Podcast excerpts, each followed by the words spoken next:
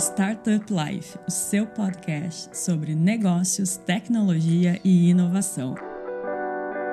Powered by Silva Lopes Advogados.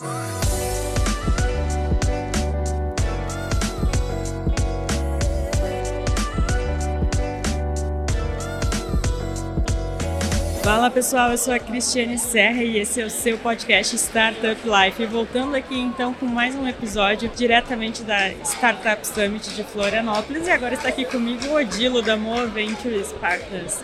Bem-vindo, Adilo. Obrigado, agradeço muito por participar. É sempre um prazer compartilhar informações com a galera, inclusive com os amigos, né? Trocar ideia com os amigos é sempre bom. E já vamos começar explicando aí pro pessoal que não sabe quem é a Moa, o que, que a Moa faz. Vamos lá. A Moa é um, a gente chama de um ecossistema para inovação na indústria, de relacionamentos entre corporações e startups. Então a gente tem programas de inovação aberta, temos programas de crédito para startups, programas de aceleração e investimento, programas de criação de micro CVCs com indústrias. E a gente focou muito em trabalhar com indústria porque a gente acredita muito que é uma das principais potências no Brasil, né? Um mercado muito a ser explorado no Brasil e a gente começou a fazer todos esses programas e entender que a gente veio da indústria, a gente teve startup de hardware também, que é uma coisa que a gente trabalha bastante. Então a gente criou vários programas que ajudam corporações e indústrias a se relacionar com startups. Legal, e é um pouco disso que a gente vai falar, né? Um pouco de indústria, um pouco de startups de hardware. E quem está nos ouvindo pode estar tá ouvindo uns gritos aqui ao fundo, mas feira e evento é Faz assim, parte. né? Faz parte. Então, antes da gente entrar no nosso tema propriamente dito, conta para o pessoal o que, que tu está achando aqui da Startup Summit. Legal, é, é, um evento incrível, né? E claro, para nós é uma honra estar recebendo toda essa galera aqui. Estamos em casa, né? A gente fica aqui em Florianópolis e é muito bom ver o quanto o evento cresceu. Esse ano está muito maior do que o ano passado. Já vem desde a primeira edição do Startup Olha, Summit. Pra... informação, a gente, nesse momento, enquanto a gente está gravando o primeiro dia, 4 horas da tarde, já passaram mais de 6 mil pessoas. É muita gente, é muita gente. Mas é muito bom porque é, a gente fala sempre que é uma festa do ecossistema, né? Juntar todos num ambiente desses, muito negócio rolando, muitas amizades sendo revistas. É muito bom. E eu acho que também Florianópolis traz esse clima, né, da cidade de Floripa, que é muito legal também. E muita coisa acontecendo em todo momento, em paralelo, eventos e tal. Então é, é muito legal. A gente gosta de dizer que é tipo, realmente uma festa do ecossistema de inovação. Com certeza, é assim. E a gente adora vir para Florianópolis, né? A gente não perde uma oportunidade. Ah, eu sei como é, sei como é.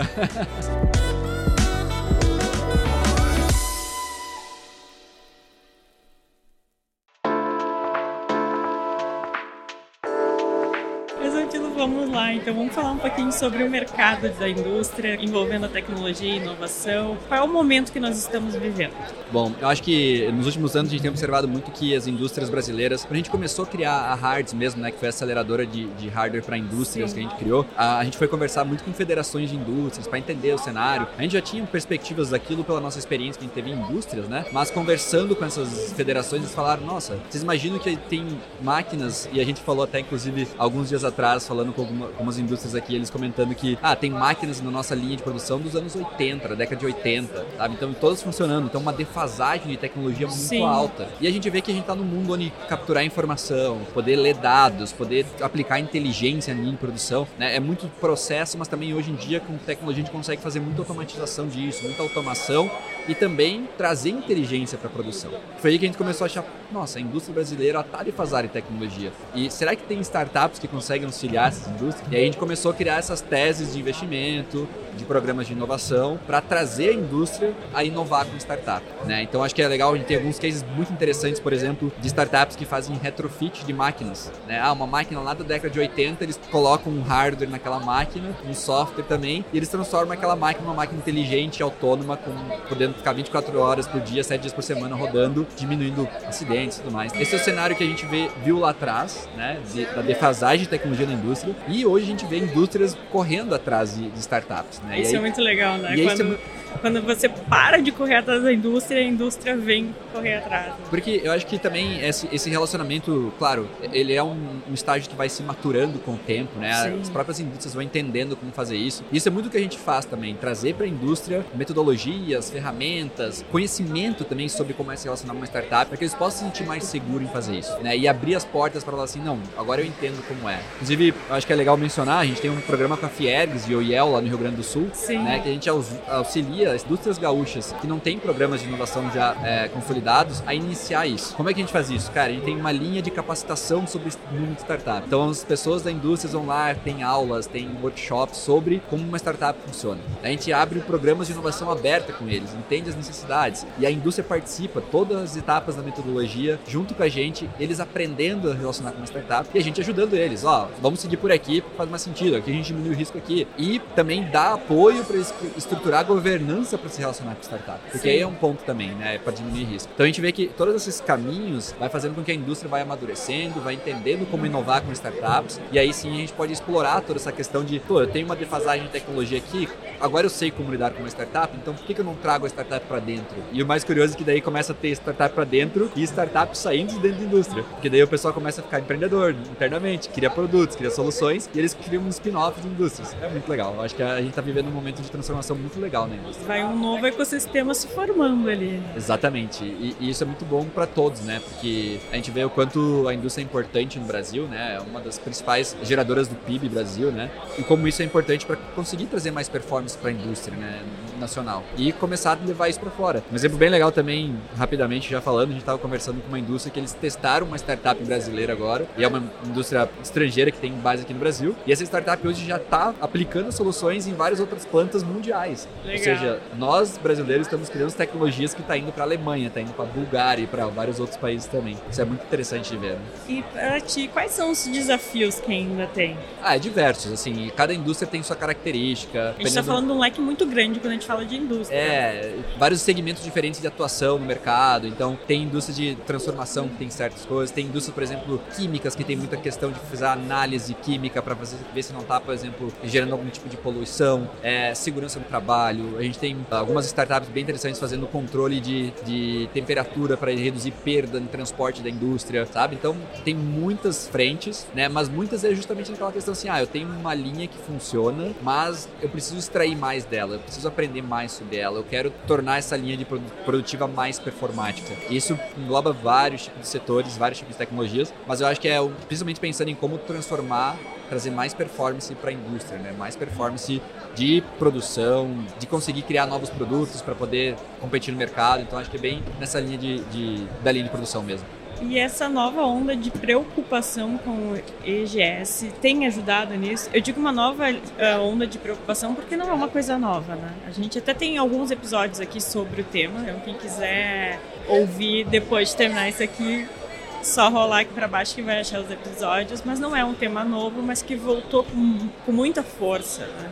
Com certeza, eu acho que a gente tem ainda um bom caminho pela frente nisso, né? A gente sabe que é, muitos outros ecossistemas no mundo já estão trabalhando muito mais forte isso. A gente tem muito problema para resolver e, consequentemente, resolvendo esses problemas básicos, digamos assim, das indústrias, a gente vai conseguir evoluir nessa linha de sustentabilidade também, né? Que eu acho que é bem importante. Mas a gente vê as indústrias buscando isso. Inclusive, a gente tem indústrias agora que estão lançando teses conosco buscando essas questões de SG, de, de sustentabilidade e tal, porque eles querem aplicar, reduzir pegada de carbono e tudo mais que é um tema muito importante a nível global, né? Então, muitas indústrias aqui estão olhando para isso também, isso é bem legal. E a gente vê muita startup ajudando nisso também, né? Com certeza. É aí que entra a tecnologia, né, a expertise da startup, a agilidade da startup também, para trazer para a indústria mais rapidamente soluções como essas. E o que, que a gente pode ampliar dos benefícios que já tem nesse setor de indústrias com a tecnologia?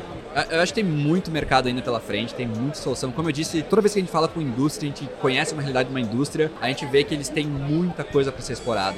Tem muitos mercados sendo ah, modificados, né, evoluído então, por exemplo, a gente tem um parceiro nosso é, que faz parte do nosso grupo de investimento, né? Eles investem junto com nós em startups, que eles chegaram para nós, eles são uma indústria muito conhecida, top 3 do Brasil, exporta para vários países também. Eles falaram, cara, em 10 anos, nosso mercado do nosso principal produto vai acabar, porque vai trazer, tem tecnologia, a gente está vendo isso acontecer lá fora. O que, que eu posso fazer hoje para começar a me preparar para essa mudança que vai acontecer? Então, não só a questão do agora, né, da necessidade do desafio atual da indústria, mas o que vai acontecer no futuro também é importante. Cada vez mais competindo globalmente, cada vez mais indústrias empresas de fora trazendo produtos para o Brasil, isso vai fazer com que a indústria nacional tenha que ampliar a competitividade também. E a gente vê que as indústrias estão buscando isso também, o que é muito legal porque eles vão precisar inovar, vão precisar criar novos produtos, e aí startups são um bom caminho para se relacionar e fazer isso. Com certeza. E tu falou um pouquinho da, das teses, né? Mas eu queria então que as startups que estão nos ouvindo, estão curiosas aí, que tu contasse um pouquinho mais sobre as teses de vocês. Vamos lá.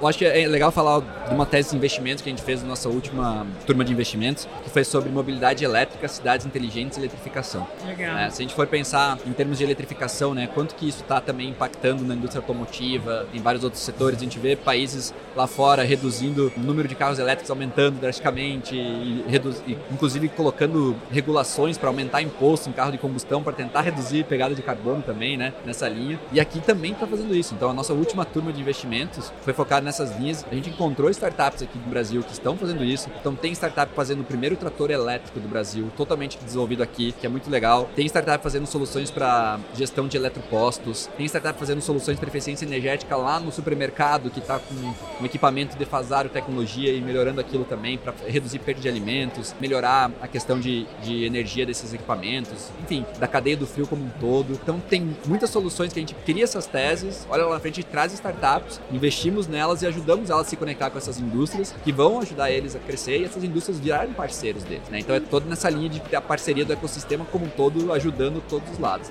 Legal.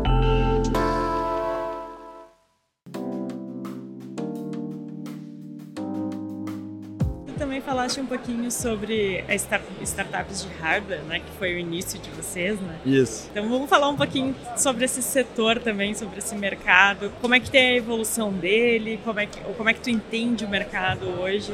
Legal. Eu acho que quando a gente começou a falar sobre startups de hardware, todo mundo achou que a gente era louco, né? A gente fala. Ah, quando gente... falou startup, todo mundo achou que era louco, né? É, mas de hardware é mais louco ainda, né? Porque, tipo, meu, como vocês vão fazer isso? Claro, é, é desafiador para qualquer startup, não só para de hardware, de software também é. Só que hardware tem um, um quesinho a mais de, de, desafio, porque são interações diferentes de fazer produtos, são formas diferentes de produzir. Tem a questão de conseguir fazer produtos físicos, né? Que não é só você abrir o notebook e programar. Então Sim. tem essas necessidades todas. Quando a gente começou a fazer isso lá atrás com a Hards, né, em 2019, buscando, a gente viu que, tipo assim, ah, tinha startups legais. Tá? A gente conseguiu investir em oito startups na época, de vários segmentos diferentes. Muitas startups hoje explicar, assim, é muito legal de ver o crescimento delas, né? Porque principalmente a gente fala de, de startups que estão aplicando soluções para a economia real. E a economia real no Brasil é um grande mercado, né, a ser explorado. Então, só que lá atrás, ok, é, era uma a gente tava a gente também estava explorando, estava aprendendo com o mercado. Sim. E a gente entendia muito que a gente tinha que trazer para essas startups soluções que são difíceis que eles de encontrar no mercado. Então, muitas vezes tu vê os programas que tem ah, tem o Amazon para de, de nuvem, tem Google de nuvem, mas uma startup de hardware só isso não funciona. Então, a gente começou começou a trazer para o nosso ecossistema parceiros que poderiam ajudar a fazer protótipos, injeção de plástico, impressão 3D, toda aquela coisa que, tipo, num produto físico faz muito sentido. E isso foi começando a ser ampliado e a gente conseguiu ver que todas essas ferramentas, todas essas metodologias ajudaram as startups a ser mais, digamos assim, diminuir os desafios e as barreiras que eles tinham. Né? A gente teve startup que entrou para nós que estavam faturando 2 mil reais por mês, hoje estão faturando quase 4 milhões ao ano. Uau. Sabe? Então, tipo, justamente porque a gente conseguiu tirar barreiras deles. E aí tem um ponto que é muito legal que a gente aprendeu também nesse, nesse percurso, é que startup de hardware ela tem muito pesquisa e desenvolvimento envolvido, né? Então se encaixa muito em editais de fomento. E a gente começou a olhar essa captação de recursos, porque muita startup nossa, a gente começou o primeiro programa e bateu a pandemia. Então, Sim. nossa, a startup, né, todo aquele risco. Foi todo desafio. A gente pensou, ah, vai acabar tudo, né? Nenhuma faliu. Por quê? Porque muitas delas conseguiram encontrar captar digital de fomento, que conseguiram desenvolver novos produtos, se adequar, se adaptar à situação. E hoje mesmo a gente continua fazendo isso. A gente começou, a gente brinca, a gente criou uma máquina de captação dentro do nosso, do nosso clube das startups ali. A gente está batendo quase 80 milhões captado em digital de fomento. Então, imagina, além de conseguir ajudar eles a captar com fundos, com próximos dados de investimento, a gente consegue trazer recurso a fundo perdido, sem equity em troca, para que eles possam desenvolver novos produtos. E isso encaixa muito com startup de hardware. Tanto que pessoal chega para mim hoje, ah, tem uma startup de hardware, o que, que eu faço? Cara, você já viu os editais que tem da FINEP? Já viu programas como Centelha e vários outros de início? Dá uma olhada nisso, isso vai trazer um recurso que é legal para você começar, para desenvolver suas primeiras versões do seu produto. E isso vai ajudando eles a evoluir, trazer novas formas de desenvolver produto, novos produtos para eles, ampliando, melhorando, etc. O que tira muita barreira. e que voltou a ter um incentivo no país também, né? A gente teve lá na época do FHC, depois parou e agora está retomando, né, esse mercado. Tem muito, a gente sempre tem acompanhado bastante, né? A, a gente tem Manaus também, que é um polo, um né? polo de manufatura muito alto, né? Eu acho que é um case gigante, a gente tem muitas startups, inclusive, que vão para lá, montam suas estruturas lá porque faz muito sentido em termos de incentivos fiscais e tudo mais. Mas é legal porque, sim, está aumentando e eu acho que cada vez mais os empreendedores estão olhando para isso como uma forma de conseguir o recurso que eles precisam para desenvolver o negócio deles. E aí a gente começa a, digamos assim, a gente falou muito de espalhar esse conhecimento para que as empresas possam trazer isso para dentro deles e talvez ele vai criar uma startup agora, vai falir, depois ele vai criar outra, mas ele vai aprender como usar isso, né? Então a gente brinca, teve uma startup nossa que eles aplicaram para quase 70 editais de fomento. Ah, eles conseguiram dois ou três, captaram 3 milhões e pouco. Ok, mas aplicar para 70 editais de fomento fez com que os empreendedores da startup virassem especialistas em escrever projetos para editais de fomento. Né? Então hoje a gente tem, claro, a nossa rede, nós temos um head só de fomento dentro da, da MOA, por exemplo, para trabalhar com startups, para trabalhar com recursos que vão de relacionamento com a indústria, com startup. E a gente começa a usar isso como uma forma de auxiliar, né? tanto a indústria quanto a startup, a ter menor atrito na hora de desenvolver negócios. Né? E é como tu falaste, né? Em alguns dos setores que a gente pode dizer assim um pouco mais tradicionais, e daí a gente entra também no direito, a gente precisa não é dar um passo atrás, mas é parar, observar e, e entender que a gente precisa primeiro educar esse, esse mercado para que ele possa entender a necessidade. E enquanto tu falava, eu me lembrei muito da, do mercado agro, que ele sempre teve muita tecnologia, muito dinheiro, só que tu convencer o mercado agro é outra história. É um desafio também. A gente tem startups do agro que a gente investiu também, né? E a gente sabe que o Brasil mesmo é uma potência em desenvolver tecnologia para o agro devido ao mercado que tem aqui. E é bom, como a gente estava falando antes, né? Cada vez mais assim, eles estão começando a buscar. Então hoje a gente tem, por exemplo, fundos de, de, de indústrias do agro que estão investindo em startups também. Isso é Sim. muito legal. Então a gente começa a ver que as startups começam a focar no, no dia a dia dessas empresas, né? É curioso, eu tenho um, um, uns conhecidos lá do Mato Grosso e eles falam assim: ah, bateu uma startup aqui na minha porta agora, o que, que você acha? A gente está podendo fazer startup coisa. Aí eles vêm conversar e falam, ah, meu, muito massa, fala com eles, entende como é que faz. Então, tipo, tá estreitando os laços, sabe? O ecossistema tá permitindo que as startups consigam chegar nesses, lá no, no campo, né? E o campo tá querendo sair do campo e buscar startups para resolver. Isso é muito legal, eu acho que vai auxiliar muito a indústria do agro a se tornar cada vez melhor. Assim como da indústria, né? Assim como as indústrias de transformação e outras que a gente tem aqui também da economia real que também estão fazendo isso muito bem. É muito bacana ver essa questão das startups e as empresas mais tradicionais se misturando, se fundindo ou criando coisas novas, né? Porque a gente vê ele, claro, tem também a experiência do que já é mais tradicional, mas tem todo o conhecimento, tudo que, que o que é novo pode auxiliar. Claro, e, e eu acho que essa relação das startups com a indústria, principalmente grandes indústrias, corporações, né? Por uma startup é muito incrível porque tu consegue ter um grande cliente, fechar um grande contrato. Gente tem startups que têm contratos multimilionários com indústrias e tu consegue entender que a indústria está trazendo isso para a startup. Isso cria uma certa, digamos assim, segurança, né? Por ter um grande contrato, mas tu consegue também evoluir muito o produto com todo o conhecimento que a indústria vai trazer para dentro da startup. E isso é muito legal. Eu acho que conseguir isso é um desafio grande, claro, não é, não é qualquer startup vai conseguir negociar um grande contrato desses, né? É, é, tem muita idas e vindas, aquela coisa de, de, aprendizado. Mas como vocês também, cada vez mais as indústrias estão criando, capacitando internamente para que eles possam se relacionar com startups de uma forma mais fácil, né? E isso é, é bem interessante em, em, termos de como que facilita para os dois lados, né? Eu acho que isso é legal. E para você, o que, que precisa para o setor de startups de hardware se consolidar no Brasil? Olha, eu gostaria que tivesse muito mais programas como o nosso espalhado por aí, porque a gente vê muita gente do Brasil inteiro vindo falar com a gente, né? A gente queria ter um programa no Sudeste, queria ter um programa no, no Norte, no Nordeste, porque a gente sabe que todas essas regiões têm soluções, né? O Brasil inteiro tem necessidades também mas o pessoal tem muito medo ainda, o pessoal tem, é muito receoso.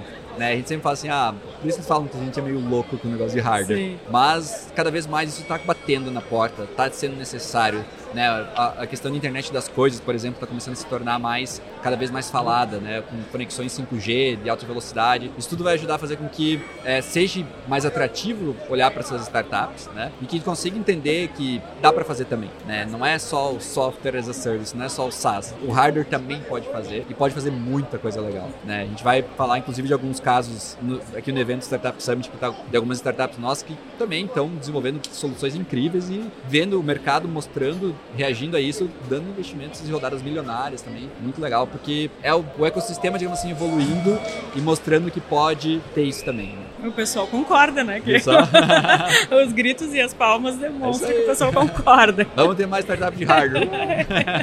e Odilo, e as tendências para esse setor? O que a gente pode esperar para os próximos anos? Legal. Eu acho que, como eu mencionei agora, a internet das coisas, né, o IoT, é algo que está batendo muito, assim. A gente está vendo a questão de conectividade aumentar muito, né, e se tornar muito acessível, o que é muito legal. A gente vê também coisas de a própria indústria olhando para a tecnologia, falando assim, não, eu consigo fazer isso também, uhum. né, e, e, poder trazer, digamos assim, esse retrofit de, de, máquinas, né, transformar uma máquina vai ser com certeza algo que vai ter muito mercado indo pela frente, tem, né, e outros caminhos também, claro, de fazer com que a indústria brasileira entenda que ela possa pegar uma tecnologia dessa que está sendo criada aqui e mandar para fora de muito mais, de forma muito mais fácil, né, e vai permitir que startups abram portas para o mundo, assim, como já estão fazendo, né? É, eu tava vendo agora de tarde no tem uma startup nossa tá lá na Índia, porque a mesma dor que o Brasil tem no transporte refrigerado de alimentos, a Índia tem também. E eles resolvem essa dor aqui e eles estão lá na Índia fazendo contratos também. E isso, uma comitiva brasileira que foi para lá para resolver dores que eles resolvem aqui. Então, é muito legal essas conexões que está tendo, né? De, de conseguir exportar a tecnologia do Brasil para fora. Com certeza, dá orgulho, né? Com certeza, muito, né? Ainda, ainda mais os investidos por nós, né? Claro. São como filhos. Com certeza, com certeza.